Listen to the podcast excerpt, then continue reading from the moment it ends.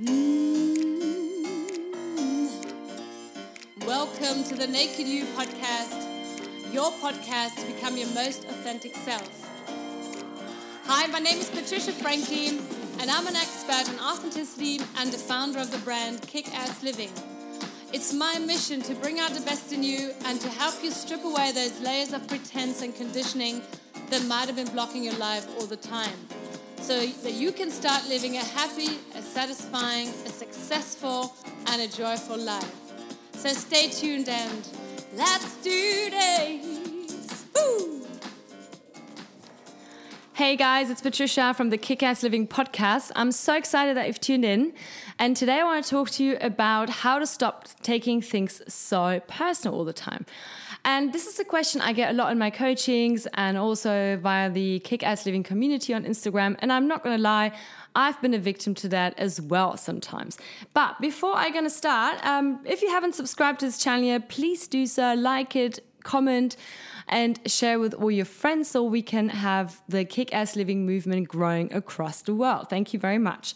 So stop taking things personal. What is really what what's behind all that and how can we stop it?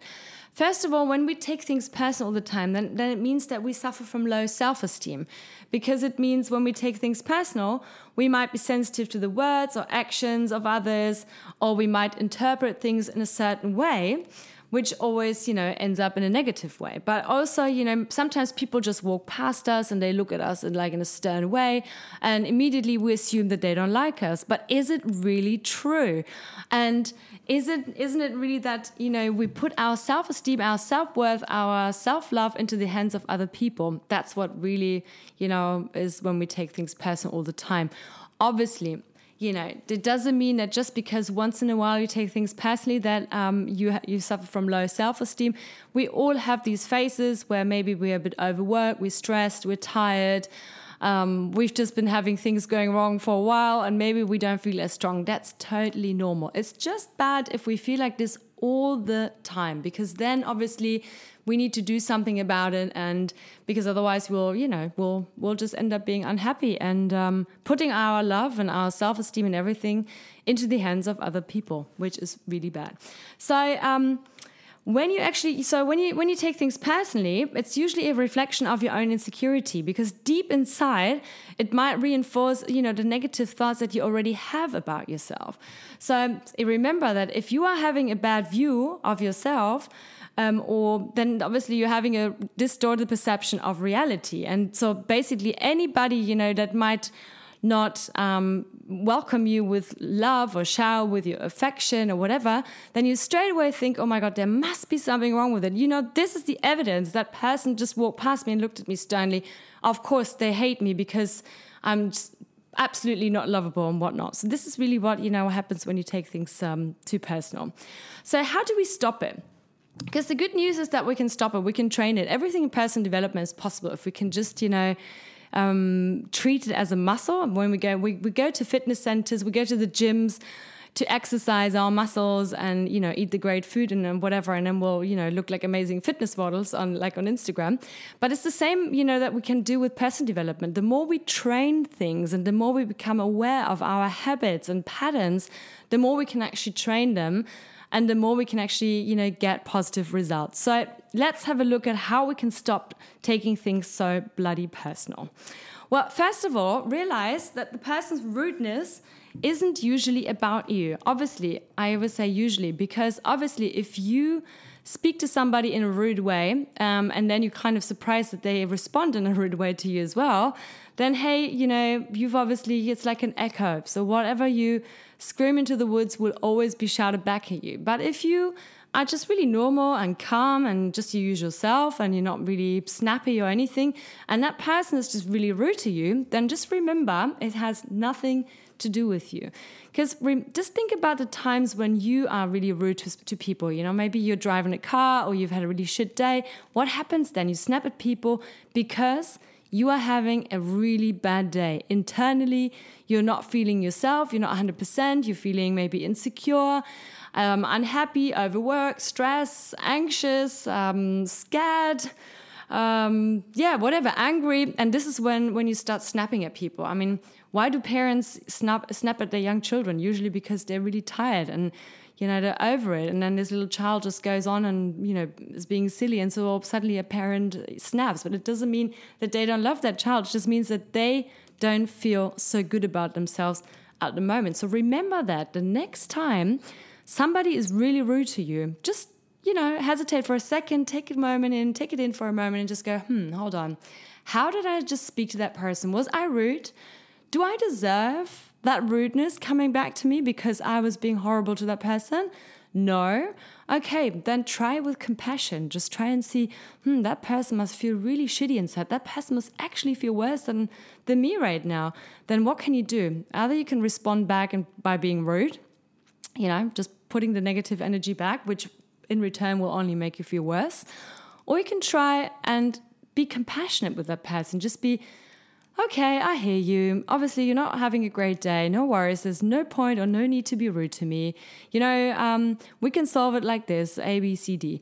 I mean, really, people in call centers usually they get this amazing training. I always, you know, well, I admire people, you know, sometimes who get, you know, in call centers about the, you know, how patient they are. Because I mean, they, they, a lot of people call them up and then just, you know, take out all the frustrations on these poor call agents, even though, you know, it's nothing personal, obviously. It's just something, you know, in that moment you just want to, yeah, you just want to vent and you just want to let go. So just remember next time somebody's really rude, don't take things personal. It has got nothing to do with you unless, obviously, you were, you know, you were the first for, you know, to be rude. Otherwise, just think, okay, let's try it with compassion. Let's try and have a look at that person, see them with different eyes, and realize, hmm, maybe, you know, um, that person's having a really shitty day, and for the next time, you'll know how to respond.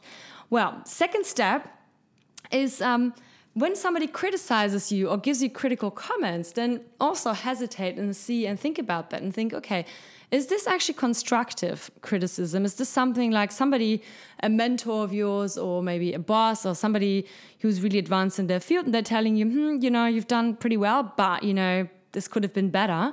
Then always, you know, think about that. You know, is it constructive or is it personal? Somebody just telling you that you weren't good because you are not good enough. Because then you can just return that by saying, thanks for sharing. And that's it. And basically, you're giving that, com- that comment or criticism back to the person who send it out. But as soon as you, as soon as you get negative feedback or constructive feedback or constructive criticism, stop before it hurts you. Just stop, and or even if it hurts you, just go. Hold on, I'm just going to take a deep breath, and just go. Okay, what can I learn from this situation right now? And then you just sit there and you go, okay. Um, um, obviously, I've sent out a project and it got rejected. Okay, well, do I get an info why it got rejected and what can I do better? Is there something I could have done better or is there something I can do better in the future? Or is it just something that didn't work out because it isn't it wasn't meant for you? So this really helps as well. And um, also, um, when somebody's rude to you or you're feeling a bit like you know insecure or something, try to take a different um, perspective. Have a look and think about yourself. Okay, if, if I was to look at me from a different point of view, from a third person's point of view, how would I see myself right now? Is that situation really this bad? Like, is it really this bad, or is it just me making it all up in my head? And most of the time, I think it's 99.9%, it's us just making these stories up in our own mind. Um, and the next step is realize that you can't please everybody. I've. Um, got on my on my homepage www.patriciafrankie.com there's a freebie library with lots of transformational coaching tools. If you if you haven't logged on yet do so. You just have to log on and you can you have free access to all the tools. And i talk about people pleasing a lot because that's what we do when we're insecure right? Because and we have low self-esteem because we take all our self-worth and all our love for ourselves and we give it into the hands of other people and to the outside world. And so we're all the time like we're almost slaves. We're almost um, yeah, we're not independent anymore. Like people, we're waiting for them to for their approval, and that's really bad. So obviously, we cannot please people all the time. And maybe you know, you have um, an argument with your parents, but it doesn't mean that they love you less. It just means that hey, you know, you've got a different opinion, you know, and guess what? You can have a different opinion. You're fine. it's not a big problem. That's why people don't love you more. It's unconditional. So realize that you can't please um, um, everybody, no matter who you are or what you do, there will always be people that dislike you or criticize you.